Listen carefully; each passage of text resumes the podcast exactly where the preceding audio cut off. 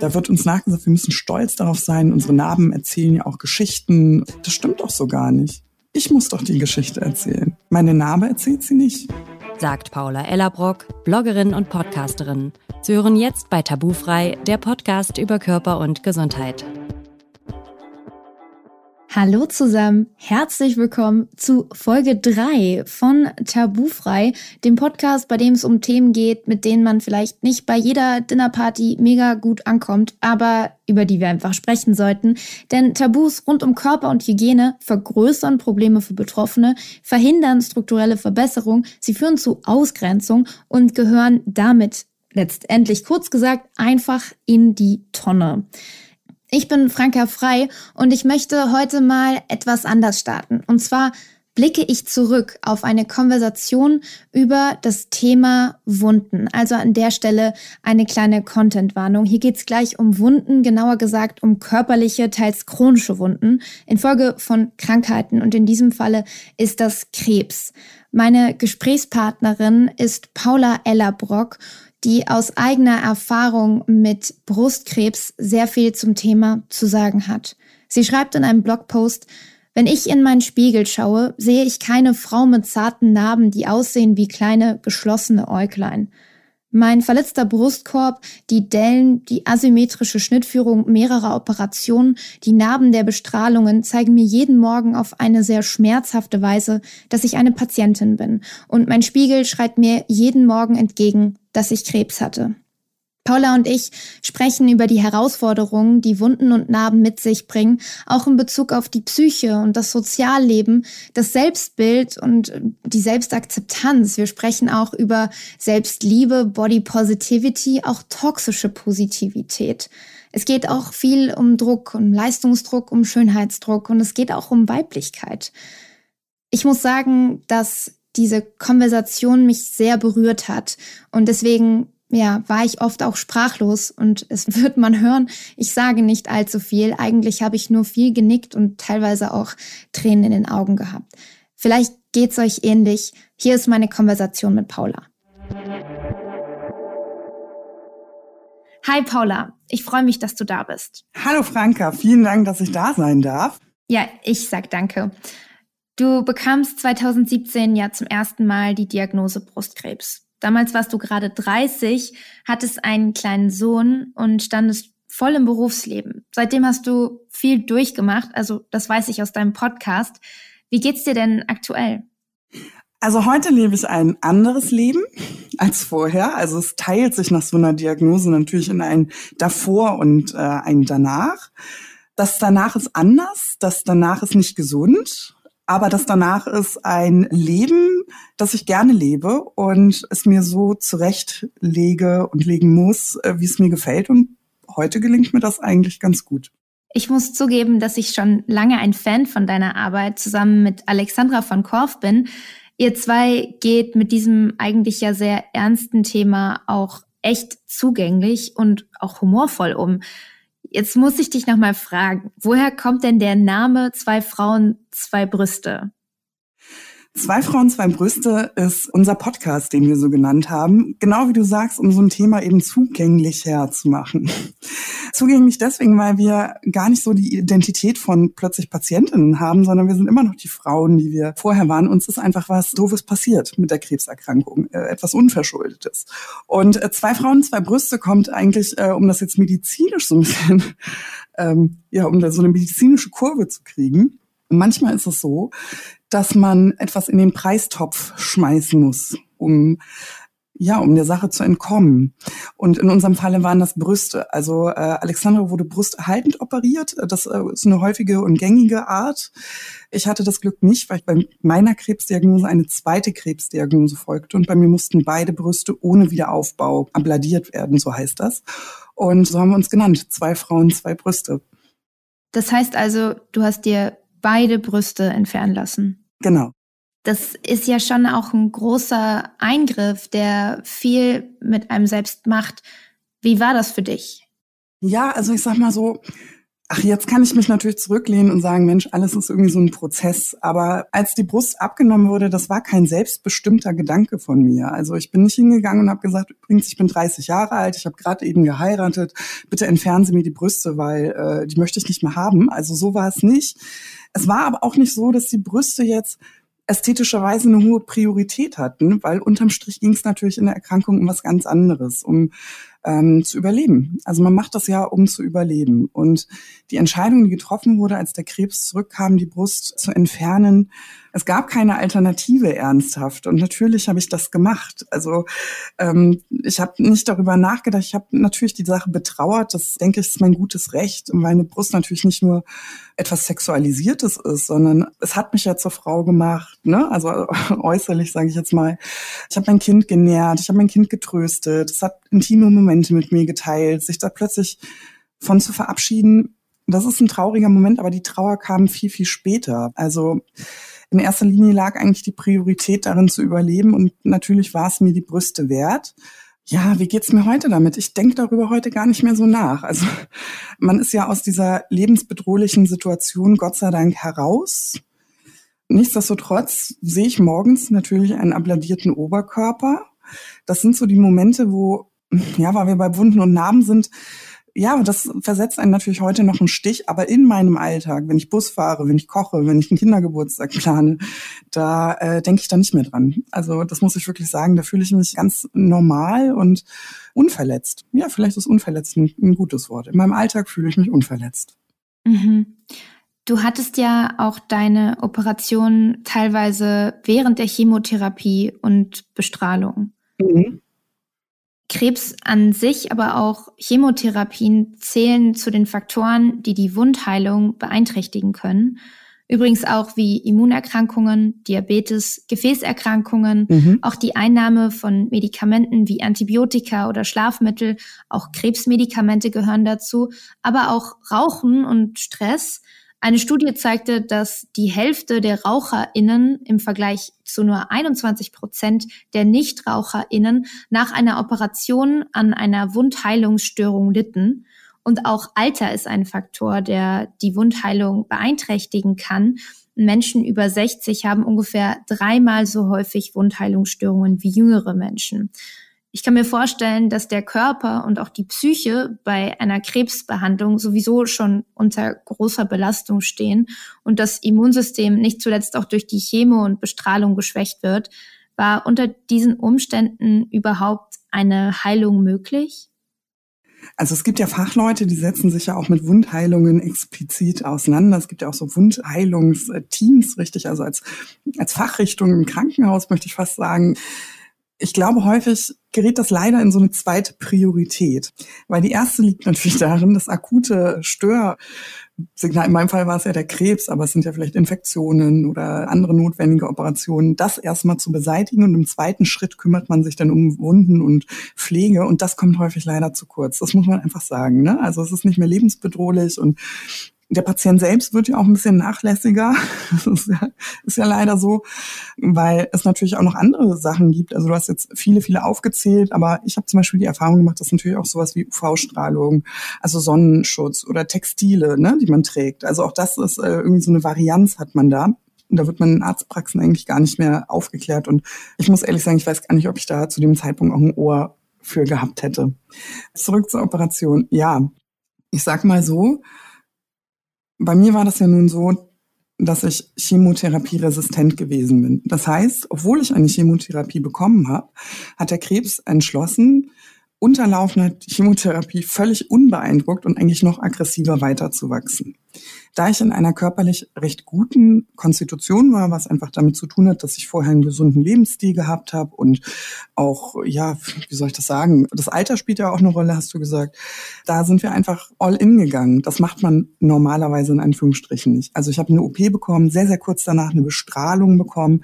Ich habe darunter weiter Chemotherapie gemacht. Also all das sind eigentlich Sachen, die kombiniert man nicht so gerne, weil sie ja auch toxisch gegeneinander wirken und natürlich gegen die Wundheilung also der Wundheilung entgegensetzen.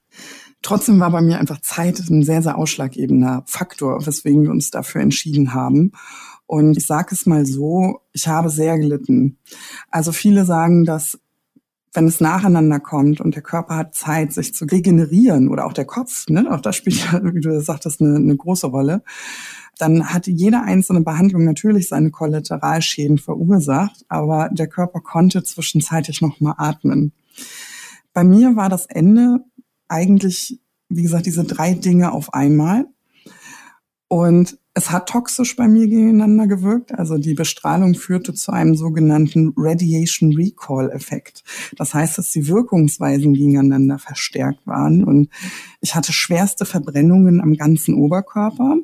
Also das ist jetzt so der Moment, wo du wahrscheinlich im Intro gemeint hast, das bespricht man nicht unbedingt mit einem Glas Wein in lustiger Runde. Ähm, aber ich nutze das einfach, um es wirklich mal auszusprechen. Ich konnte nichts essen, ich müsste künstlich dazu ernährt werden. Also aufgrund einfach dieser körperlichen äh, Schmerzen und der körperlichen Reaktion auf die heftigsten Verbrennungen. Bestrahlung ist nicht wie eine Feuerverbrennung, das ist schon schlimm genug. Aber eine Strahlenverbrennung, die brennt noch nach. Das heißt, du hast die Behandlung eigentlich abgeschlossen und danach passieren trotzdem, du kriegst trotzdem ständig Brandblasen. Das ist völlig anders zu behandeln als auch eine normale Brandverletzung. Und es gab Momente, da wäre ich vor Schmerzen kollabiert obwohl mein Körper eigentlich diese Schmerzen schon gar nicht mehr gefühlt hat. Also ich war einfach in so einem Wattebausch-Zustand. Also mein Körper hat ich möchte nicht sagen, sich an den Schmerz gewöhnt, aber es war einfach so ein, na, wie soll ich das sagen? Der war einfach in so einem Aushaltezustand irgendwann, dass der einfach nur müde war. Müde und geschwächt und geschockt. Und das war so kurz vor, ich mache die Augen zu und ich möchte auch nicht mehr, ich kann nicht mehr. Also man sagt immer, man soll die Hoffnung nicht verlieren, aber Franka, ich muss dir ehrlich sagen, ich war in dem Moment so, dass ich gesagt habe, wenn ich jetzt die Augen schließe und sie öffnen sich nicht mehr, dann habe ich zumindest alles versucht in dieser ganzen Situation. Und als ich an die richtigen Ärzte mit dem Wundheilungsteam geraten bin und die mir liebevoll jeden Quadratzentimeter dieser OP-Narbe gepflegt und gereinigt haben und ich irgendwann sah, dass unter dieser verbrannten Haut wieder so ein ganz bisschen Schweinchenrosa hervorschimmerte, da fing es an, mir besser zu gehen. Da kam die Hoffnung wieder. Also ich habe gedacht, alter Schwede, du Körper, es ist noch nicht deine Zeit. Und das hat viel gemacht, also auch vom Kopf her. Und der Körper kam danach. Und das ist eine Situation, die möchte ich so nicht mehr erleben. Und es war danach auch nicht gut. Also es ist ja keine Schürfwunde am Knie. Ich habe bis heute natürlich damit zu tun und es folgten natürlich auch noch Operationen. Und trotzdem muss ich sagen, Wunden und Narben sind ja irgendwie auch zwei Paar Schuhe. Ne? Also Wunden ist etwas Offenes, etwas Akutes, was vielleicht schwierig heilt, wo man Unterstützung braucht. Und eine Narbe, das ist ja einfach ein, ein Relikt, ja, ein sichtbares Relikt dieses Heilungsprozesses, was nicht bedeutet, dass alles wieder in Ordnung ist. Und ähm, genau, so, so in etwa würde ich das ausdrücken, ja. Mhm. Würdest du denn sagen, dass die Narben ein Teil von dir sind? Also es wird ja immer suggeriert, sage ich jetzt mal, gerade so in Muttiforen, da hielt ich mich ja vorher auf, da ging es ja viel um Kaiserschnittnamen, die habe ich auch. Ich trage die Narbe mit Stolz. Das wird immer ganz viel suggeriert. Und damit tue ich mich schwer, weil eine Narbe einfach, oder eine Wunde, eine Narbe ist einfach nicht immer eine Wunde und eine Narbe. Die Kaiserschnittnarbe ist anders. Ich habe das Ergebnis hier in meinem Alltag. Es macht es bunter. Ich habe ihn zur Schule gebracht. Ne? Also es ist irgendwie ein bisschen haptischer zu fassen.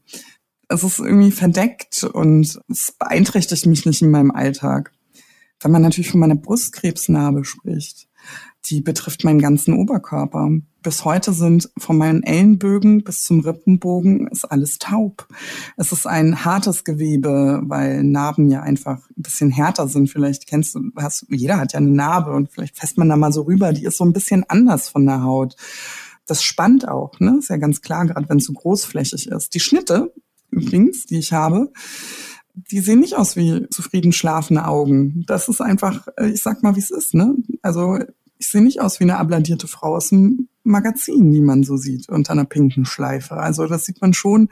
Es ist so unregelmäßig, es ist uneben, es erstreckt sich vom Rücken tatsächlich, also so weit musste geschnitten werden, bis einmal überm Bauch. Also das macht mich schon oft betroffen, wenn ich das sehe. Das ist bei den anderen Narben anders.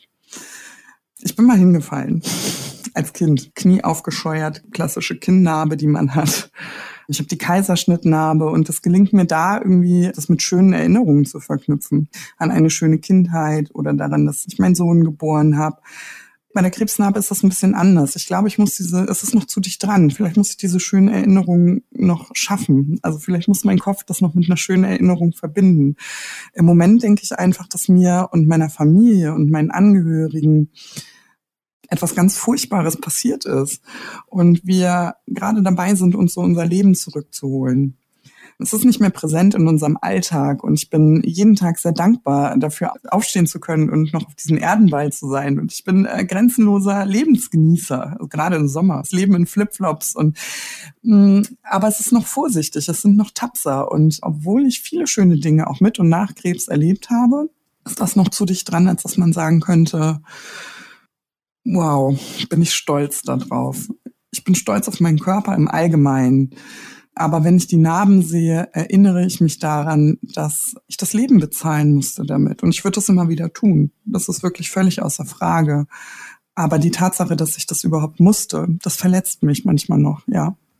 Hm, Paula, wow, danke für deine Offenheit.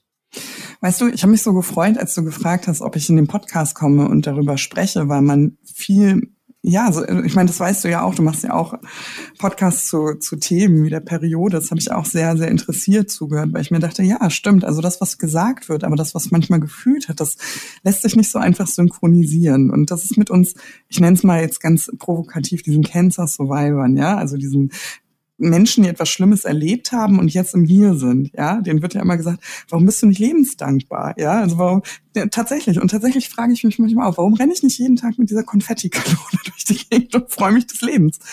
Franka, es gibt Tage, da ist das so. Also wirklich, das ist so. Das kommt, so positive Emotionen, die kommen wie eine Wucht. Völlig unkontrolliert. Die Wahrheit ist, das kommt ja nur so unkontrolliert, weil es mal so sehr bedroht war. Und dieser Fröhlichkeit, dieser Lebensoptimismus, der kommt ja manchmal so ungefiltert hervor, weil ja gleichzeitig in unserem Hinterkopf noch eine Bedrohung da ist. Das ist leider so. Und das passiert nicht immer und grundsätzlich muss ich sagen, führe ich ein schönes Leben. Das habe ich davor aber auch. Und mit den Narben ist es mir so wichtig. Häufig wird das so propagiert, dass diese ich nenne uns mal Opfer, ja. Also es muss ja nicht immer eine Erkrankung sein, sondern es gibt ja auch Un also Narben oder Wunden durch Unfälle oder durch andere unverschuldete oder verschuldete Ereignisse. Da wird uns nachgesagt, wir müssen stolz darauf sein, unsere Narben erzählen ja auch Geschichten. Das stimmt doch so gar nicht. Ich muss doch die Geschichte erzählen. Meine Narbe erzählt sie nicht. Und warum muss ich denn stolz in die Kamera rücken? Mir ist doch etwas ganz Schlimmes passiert. Also verstehst du, dieses Kontroverse, was gezeigt wird, mhm. das setzt doch viele Betroffene, Erkrankte, aber auch Mitmenschen unter Druck und schafft so viele Missverständnisse. Und das finde ich nicht richtig. Also in meinem Fall zum Beispiel, ich werde ganz oft gefragt, fühlst du dich noch weiblich? Und Heide Witzka, ich habe mir diese Frage auch gestellt vor der OP. Man nimmt mir meine Brüste, ich habe keine Haare auf dem Kopf, bin ich danach noch weiblich? Und das kann nicht ein Gedanke von mir gewesen sein, aus meinem Inneren heraus. Ich glaube, das war etwas Äußeres, was diese Gedankengänge auferlegt hat. Denn als ich operiert wurde, da habe ich mich absolut weiblich gefühlt. Ich meine, wie denn sonst? Ich hatte ja nicht plötzlich einen Penis oder eine Prostata. Also es hat an meiner geschlechtlichen Identität eigentlich gar nichts gemacht. Und man fragt sich einfach, wo kommt denn dieser Druck her? Also was macht das? Woher kommt das eigentlich? Und ich finde es so wahnsinnig wichtig, anderen Erkrankten genau diesen Druck zu nehmen. Denn natürlich sind wir Frauen, wir sind verletzt. Wir sind einfach verletzte Frauen und wir können für diesen Umstand nicht.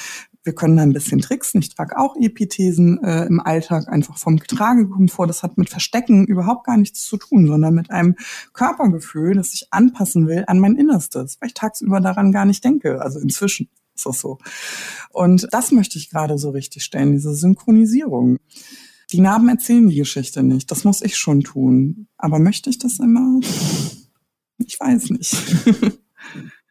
Hast du denn das Gefühl, dass gerade durch die ganze Bewegung auf Social Media um Selbstliebe oder auch Body Positivity oder Acceptance sich da auch der Druck erhöht, sich selbst immer zu lieben? Also ich, ich kann schon verstehen, woher das schürt, weil man selbst mit sich eigentlich sehr kritisch ist. Man ist ja in der Regel mit sich viel kritischer als mit Fremden. Und man würde wildfremden Leuten völlig andere Dinge verzeihen als sich selbst. Mhm. Ich verstehe das, besonders nachts, so die Gedanken, die man hat, wenn man anfängt, sich zu reflektieren. Also wo fängt man an? Wo hört man auf? Das ist eine Schleife. Ähm, aber ich finde sowas wie Liebe, das finde ich ganz schön hoch gegriffen immer. Also ich, ich finde, das nimmt so, ich habe mal den Begriff toxische Positivität gelesen. Und ich finde, der passt in unsere Gesellschaft sehr, sehr groß. Also es gibt irgendwie kein Grau. Ja, also Selbstliebe, mhm. Body Positivity. Das sind ja Begriffe, die finde ich ganz schön doll. Also warum kann man sich nicht den Frieden einfach erstmal anbieten?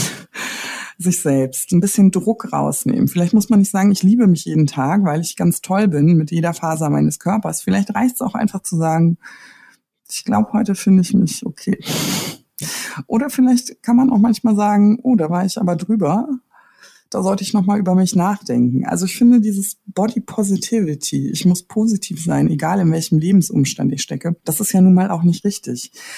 Ich würde schon sagen, dass ich ein gesundes Körpergefühl habe und ich bin nicht mehr kritisch zu Dingen, wo ich es früher vielleicht gewesen bin. Also ich meine, Orangenhaut zum Beispiel jetzt noch, also nach meiner Krankheitsgeschichte, da habe ich gesagt, ich werde mich nie wieder darüber beschweren. Und tatsächlich ist es nie wieder vorgekommen. Also sie ist da und äh, so sehe ich nun mal aus und man wird ja auch älter und man sollte sich freuen. Das habe ich schon, diese Gefühle. Also ich will das gar nicht so, so freisprechen. Aber dass ich jetzt mich liebe, weil ich Narben habe oder wegen der Narben oder mit der Narben, ich glaube, ich fühle mich den Großteil des Tages okay mit mir. Ich habe viel geschafft mit meinem Körper. Das muss man immer gucken. Gar nicht so nach vorne, vielleicht einfach mal nach hinten. Was habe ich eigentlich geschafft? Was äh, hat mein Körper eigentlich schon geschafft? Er trägt mich jetzt 34 Jahre durchs Leben. der der äh, hat Arme, er hat Beine, ich kann zupacken, ich kann, wenn ich möchte, kann ich auch laufen und ich kann auch einen Kopfstand üben. Also für das äh, würde das, glaube ich, noch alles ausreichen. Aber was, was muss er denn erfüllen, um positiv zu sein? Um so eine grenzenlose Positivität zu empfinden. Ich habe morgens, sage ich dir ganz ehrlich, ganz oft Tage, das tut mir weh im Herzen, wenn ich mich sehe. Vom Spiegel meine ich jetzt nackt. Da hüpfe ich, ich stehe dann morgens auf. Es ist jetzt ähm, nicht so, dass ich der glühende Sonnenschein bin. Ich bin schon eher der Team Morgenmuffel, ne? Also ich schlurfe dann in die Küche und dann mache ich mir einen Kaffee, dann überlege ich, ach Gott, was, ähm, wie wird denn das Wetter heute? Was muss ich heute Nachmittag noch machen? Muss ich noch was einkaufen? Ich ziehe mich dabei aus, gucke in den Spiegel und denke mir, scheiße. Auch das noch. Also nur weil der Krebs war bedeutet das ja nicht, dass er nicht nochmal wiederkommen kann. Und das wird mir in solchen Momenten bewusst. Das alles, was ich habe, worüber ich mich beschwere, was die Morgenmuffeligkeit auslöst, dass ich nochmal in den Supermarkt muss, das wird schlagartig relativiert durch so ein kleines, ja, so durch so einen visuellen Trigger. Und diesen, dieser visuelle Trigger, den trage ich an meinem Torso nackt. Davon Body Positivity zu sprechen, das schon viel erwartet von sich. Und weißt du, wie gesagt, wir, es geht ja nicht um eine Krebserkrankung, über die ich hier spreche, sondern irgendwie stellvertretend für Menschen, denen etwas Schlimmes passiert ist. Nur weil ich mal einen Unfall hatte, heißt das ja nicht, dass ich nicht übermorgen auch einen haben könnte. Es schützt einen ja nicht. Es ist ja keine Windpocke, sage ich jetzt mal im weitesten Sinne, dass man das hat und man ist dann immun oder geschützt vom Schicksal oder es hat jemand eine schützende Hand über dir. Das bedeutet das ja nicht. Und ich glaube, das dann immer wieder zu sehen, mir oder meinen Lieben könnte irgendwo was passieren, das rüttelt natürlich an einer Urangst, die ja berechtigt ist. Also sie ist ja einfach noch so wahnsinnig dicht dran. Und das ist einfach schwierig. Und da positiv zu sein, ich sag dir ehrlich, ich habe so ein paar Alltagsskills und Tricks, ne? Manchmal gucke ich gar nicht in den Spiegel, wenn ich nackt bin. Ich schließe dann einfach die Augen und gehe dann in die Dusche, weil ich es einfach nicht zulassen möchte, so einen Gedanken jetzt am Morgen. Weil der verschwindet ja auch wieder schnell, ne? Also dann trinke ich einen Kaffee, dann telefoniere ich mit meiner Kollegin, dann höre ich meinen Lieblingssong, dann drehe ich den ein bisschen lauter. Also dann, dann ist man wieder im Flow. Aber es ist nicht so, als wäre es gar nicht da. Und es ist nicht so, dass ich nackt vorm Spiegel stehe und sage, krass. krass, ich bin eine richtig starke, tolle Frau, weil ich das bis hierhin gewuppt habe. Die Momente gibt's auch, aber ganz ehrlich, Franka, die sind seltener als das andere Szenario, was ich dir gerade geschildert habe. Mhm. So, so ehrlich muss man einfach sein. Mhm. Ich kann mir vorstellen, dass du da auch vielen aus der Seele sprichst. Mhm. Ich habe mich in Vorbereitung auf den Podcast vor allem mit Menschen unterhalten, die Wunden haben und auch chronische Wunden. Man sagt, das sind Wunden, die zwischen sechs und acht Wochen noch nicht richtig verheilt sind. Mhm. Und viele der Betroffenen haben mir berichtet, dass das nicht nur schmerzhaft ist und frustrierend, sondern auch eine psychische Belastung. Gerade wenn die Wunden dann nässen, was auch unangenehme Gerüche hervorbringen mhm. kann. Mhm. Das führt dann oft auch zu sozialer Isolation und in Studien berichten Betroffene auch von allgemeinem Energieverlust, Frustration oder Depression wegen dieser chronischen Wunden. Jetzt die Frage an dich. Was würdest du Menschen, die mit Wunden, mit teils chronischen Wunden zu leben haben, raten? Was hat dir persönlich geholfen? Also das mit dem langen Heilungsprozess, das kann ich sehr gut nachvollziehen. Also bei mir war das so, dass ich ja diese Bestrahlungsverbrennung hatte und diese OP-Narben und vernarbte Haut, die wächst nicht gut zusammen. Also die wächst nicht zusammen. Man muss es entweder immer wieder anritzen und hoffen, dass sich die Wundränder verschließen. Es ist sehr, sehr viel Geduld gefragt und ich habe bis heute so ein zwei Euro großes Stück unterm Arm was zwei Jahre nicht heilen wollte. Und ja, es stinkt. Also man muss es einfach sagen. Es, es entzündet, sowas stinkt. Es suppt. Auch das ist ja äh, unangenehm und vor allen Dingen ist es ja eine Eintrittspforte für Keime. Also man hat ja nicht nur mit dieser Verletzung zu tun, sondern auch zum Beispiel mit einer Entzündung in den Lymphbahnen, mit Blutvergiftungen, mit Vergiftungen in den Lymphflüssigkeiten und das hatte ich ständig. Und ich fühle das gerade so, wo du gesagt hast, die Leute sind so depressiv auch oder auch das ist auch schambehaftet. Natürlich ist das schambehaftet. Also wer möchte das schon? Ich erinnere mich noch, wie irgendwann dieses Scham-Ding, das habe ich irgendwann ablegen können. Und ich weiß gar nicht, was die Ursache war, falls du nach einem konkreten Tipp fragst. Aber du musst ja ständig zum Arzt auch. Ne? Du sitzt ja in den Wartezimmern dieser Republik rum und vielleicht, um das nochmal einem nicht chronisch erkrankten Menschen zugänglich zu machen, wenn ihr erkältet seid, einfach körperlich, ne, grippig, ihr fühlt euch grippig, schwach, energielos und ihr müsst dann zum Arzt, um diesen gelben Schein zu holen, damit ihr zu Hause bleiben könnt, zwei Wochen wir haben das jeden Tag oder jeden zweiten Tag sitzen wir in diesen piefigen Wartezimmern rum und gehören eigentlich ins Bett oder die Energie muss einfach woanders hin. Aber wir sitzen ja nun mal da. Und ich hatte irgendwann ist das in so eine Wut umgeschlagen. Ich konnte diesen Desinfektionsgeruch nicht mehr ertragen. Also wirklich, ich konnte es nicht mehr ertragen. Und irgendwann habe ich zu meiner Ärztin gesagt, ich möchte, dass es einfach zu Ende ist, weil das so ein Rattenschwanz mit sich zieht. Dann kriegst du Antibiotikum, dann bekommst du Verdauungsbeschwerden, dann macht die Psyche nicht mit, dann kannst du wieder niemanden sehen. Also wegen Corona ja jetzt sowieso nicht. Aber vorher drehte sich die Welt ja um einen rum weiter und ich war die Frau im Mundschutz alleine wie ein Alien und konnte mich nicht treffen. Ne? Und das wird ja irgendwann auch wieder passieren. Und es ist irgendwann in so eine Wut umgeschlagen. Also es ging mir dann ja irgendwann wieder besser ich konnte trotzdem nicht am gesellschaftlichen Leben teilnehmen, wegen dieser, ich nenne es mal dieser Relikte, ja, die ich davon getragen habe, die mir immer noch Ärger und Kummer bereiteten. Und ich war irgendwann wütend und ich habe zu meiner Ärztin gesagt, wissen Sie was? Ich bin sehr froh, dass Sie sich um mich kümmern und dass Sie sich so um mich gekümmert haben. Aber ich kann Sie nicht mehr sehen. Ich kann es nicht ertragen. Und ich wünschte, wir würden uns nie wiedersehen einfach weil ich nicht mehr hier sein will. Und Gott sei Dank hat sie mir das nicht übel genommen. Aber es hat schon viel geholfen, das einfach mal so auszusprechen, dass man nicht immer die Gefühle lebt, die von woanders erwartet werden. Weil nach außen hin, die Haare wuchsen wieder, ich bekam wieder ein bisschen Gesichtsfarbe, die Cortisonbacken gingen ein bisschen weg ich bin dann irgendwann wieder einkaufen gegangen, weil es ging, ne? Und die Menschen haben gedacht, na siehste, geht doch, freu dich doch. Aber warum sollte ich mich denn freuen? Ich war doch noch so weit weg von meiner eigentlichen Lebensrealität. Ich war ja so weit weg von irgendwie gesund sein. Worüber soll ich mich denn freuen? Also ich habe eine Krankheit überstanden. Ja, ich freue mich darüber, aber du stehst ja vor den Trümmern. Du musst ja alles nochmal organisieren. Also ich stand ganz oft da und habe gesagt, wenn das ist, was bleibt, dann ist life echt a bitch. Das zu sortieren, das dauert einfach. Und körperlich, was kann man körperlich tun, um sich anzufreunden? Ich weiß nicht, ob ich der richtige Ansprechpartner bin. Vielleicht reicht das ja, wenn jemand hier einfach zuhört und sagt so, ach, Gott sei Dank bin ich nicht alleine. Ich muss ja immer sagen, oh, ich bin stolz auf meinen Körper, weil die Leute das hören wollen oder ich fühle mich so schön und so stark und so sexy und so und ja, ich bin so lebensdankbar. Vielleicht hilft das, wenn man weiß, dass irgendjemand da draußen ist, der einfach sagt, ich glaube, es ist total okay zu sagen, Wir packen das mal in zwei Paar Schuhe. Ich bin lebensfroh und dankbar für jeden Tag, den ich hier sein darf. Ich habe sehr dafür gekämpft.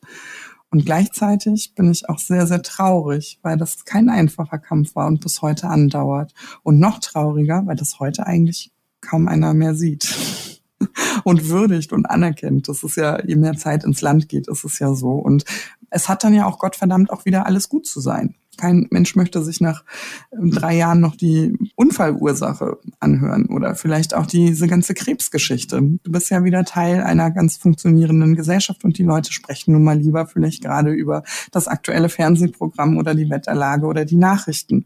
Und das ist auch okay. Nichtsdestotrotz ist es ja ein Tabuisieren, was dann stattfindet. Und das finde ich eigentlich nicht richtig. Und ja, vielleicht ist so ein guter Tipp, solidarisiert euch vielleicht mit anderen Menschen, die was geschafft haben, weil bündelt eure Stimmen. Vielleicht ist es ja auch wichtig, dass die Menschen hören, dass noch nicht alles okay ist. Und vielleicht können andere auch lernen davon. Im Alltag, wie gesagt, warum darf man nicht mit Tricks arbeiten? Weil ich Gottverdammt heute einfach nicht daran denken will, dass Krebs mir das angetan hat, dass ich so aussehe, wie ich aussehe. Ich schließe dann halt die Augen. Das hat ja mit meiner Lebenseinstellung nichts zu tun oder weil das heute ein doofer Tag wird oder weil ich mich generell hasse. Das ist einfach ein kleiner Trick für mich. Und ich glaube, wenn man sich so ähm, ja Bedürfnisse eingesteht, wächst daraus Verständnis, aber das wächst eben und es dauert und ja. Du hast vorhin gesagt, dass du durch die Bestrahlung auch schwerste Verbrennungen erlitten hast mhm. und dass das auch anders behandelt werden musste als herkömmliche Verbrennungen oder andere Wunden. Mhm. Mm, nun gibt es ja vermehrt in letzter Zeit auch einen Fokus auf interdisziplinäre Wundversorgung oder Wundzentren, wo eine ganzheitliche Behandlung von Wunden, chronischen Wunden eben durch Fachpersonen aus verschiedenen medizinischen Bereichen angestrebt wird. Hat dir das denn auch geholfen? War das bei dir so? Ja, also ich bin ja vorhin schon darauf eingegangen, dass meine Wunden eine völlig andere Ursache haben. Also die Verbrennung und die OP-Narben. Dann ist es natürlich auch noch wichtig, wo ist die Narbe eigentlich? Ja, also auch das ist es an inneren Organen oder ist es vielleicht eine Hautnarbe. Also in meinem Fall waren natürlich auch mein Brustdrüsengewebe wurde natürlich entfernt, meine Brustwarzen wurden entfernt.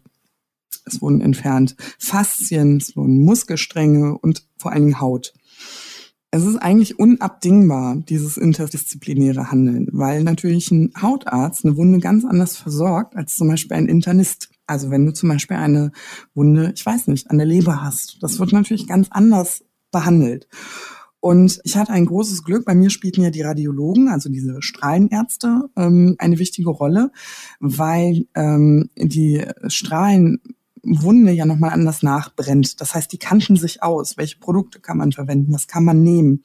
Gleichzeitig waren natürlich Ärzte dabei, die Chirurgen, die haben mich operiert, die guckten, welche Fäden wurden äh, verwendet. Gab es da vielleicht Unverträglichkeiten? Oder auch so gibt es Unverträglichkeiten gegen das Verbandsmaterial. Können wir da vielleicht was, also da gibt es ja so eine Vielfalt an Produkten auch, ja, dass da dem Patienten am besten geholfen ist, wenn tatsächlich die interdisziplinären, also die verschiedenen Abteilungen, sich mal an einen Tisch setzen. Und das gibt es häufig sogar schon. Also Behandlung macht ja nicht ein Arzt alleine, sondern gerade im Krankenhaus hat man das Glück, dass die verschiedenen Abteilungen sich in sogenannten ja, Konferenzen, bei uns hieß das Tumorkonferenz, weil ich eine onkologische Patientin war. Und da wurden natürlich immer äh, Fachärzte nochmal dazugeladen. Strahlenärzte sind sowieso immer dabei, aber dass man sagt, okay, wir laden nochmal einen plastischen Chirurgen ein, weil da ging es nicht unbedingt um die Optik, sondern um die Hautspannung.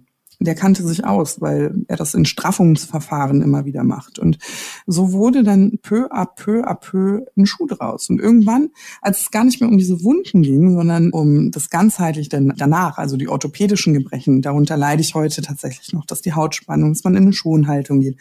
Und da kommen jetzt natürlich auch sowas wie ja, Physiotherapeuten, Orthopäden noch dazu. Und was kann man als Patient machen? Also das finde ich immer sehr, sehr wichtig, auch mündiger Patient zu sein. In der Regel ist ja Arzt-Patienten-Kommunikation nochmal eigentlich ein Thema für sich. Aber was ich an dieser Stelle nochmal anmerken kann, ist, sich auch gerne verschiedene Meinungen zu holen und den Arzt zu konfrontieren. Weil du bist dein eigener Anwalt. Ja, also wenn dir die Behandlung nicht zusagt oder nicht hilft, hast du die Möglichkeit, eine Zweitmeinung zu holen oder zum Beispiel äh, selber interdisziplinär tätig zu werden. Also zum Beispiel, dass man sagt, mein Orthopäde hat aber das und das geraten. Was halten Sie denn davon? Also es geht gar nicht darum, in eine Konfrontation zu gehen, sondern in einen Fachaustausch mit dem Arzt. Denn nur wer kommuniziert, dem kann ja geholfen werden. Also es ist, hätte ich nicht gesagt, ich kann meine Arme nicht strecken oder heben, da wäre ja keiner drauf gekommen, mir irgendwie zu helfen. Das ist ja vollkommen klar. Ne? Also ich muss das kommunizieren als Patientin. Es wird nicht alles abgefragt. So standardisiert ist die Medizin nicht, dass sie auf so individuelle mh, hm, Erscheinungsformen eingehen kann. Also ich muss es kommunizieren und auch Ärzte sind ja vernetzwerkt. Kennen Sie, also kannst du sagen, kennen Sie vielleicht einen Orthopäden? Was könnte er dazu sagen? Was könnte er empfehlen? Und dann sollen die beiden sich mal zusammensetzen und haben vielleicht nochmal neue Ideen, aus dem, ja, am Ende des Tages ein individualisierter Behandlungsansatz trotz standardisiertem Verfahren stattfinden kann. Also bewege dich in den Möglichkeiten, die es gibt, aber werd auch als Patient selber tätig, wenn die Einrichtung, wo du zur Behandlung bist, das gar nicht anbietet. Also das kann ich wirklich wärmstens empfehlen, dass man da auch aktiv in seinen Behandlungsverlauf eingreift, ohne selber die Rolle eines Arztes einnehmen zu müssen. Also fragen gerne, bereitet euch vor, lasst euch Dinge erklären. Auch das ist unabdingbar. Also warum ist das so? Wie heißt das nochmal? Oder wenn es nicht eine Zyste ist, wie Sie sagen, was kann es denn sein? Was haben Sie denn für einen Verdacht oder was kann ich tun oder mit was haben Sie gute Erfahrungen gemacht? Also das Potpourri an Fragen ist lang und euch steht die Antwort zu. Ich muss ehrlich sagen, ja, es gibt sie, die Ärzte. Da rennt man gegen Wände. Ärzte sind auch Menschen. Sie gibt's überall. Überall. Man wird sich wundern. Ich habe aber wirklich die Erfahrung gemacht, dass Ärzte schon an so einem Teamwork interessiert sind. Und du bist der Knoten in dem Netzwerk. Bei dir läuft alles zusammen. Und es lohnt sich da ein bisschen Arbeit zu investieren und auch das Interdisziplinäre anzustoßen vielleicht.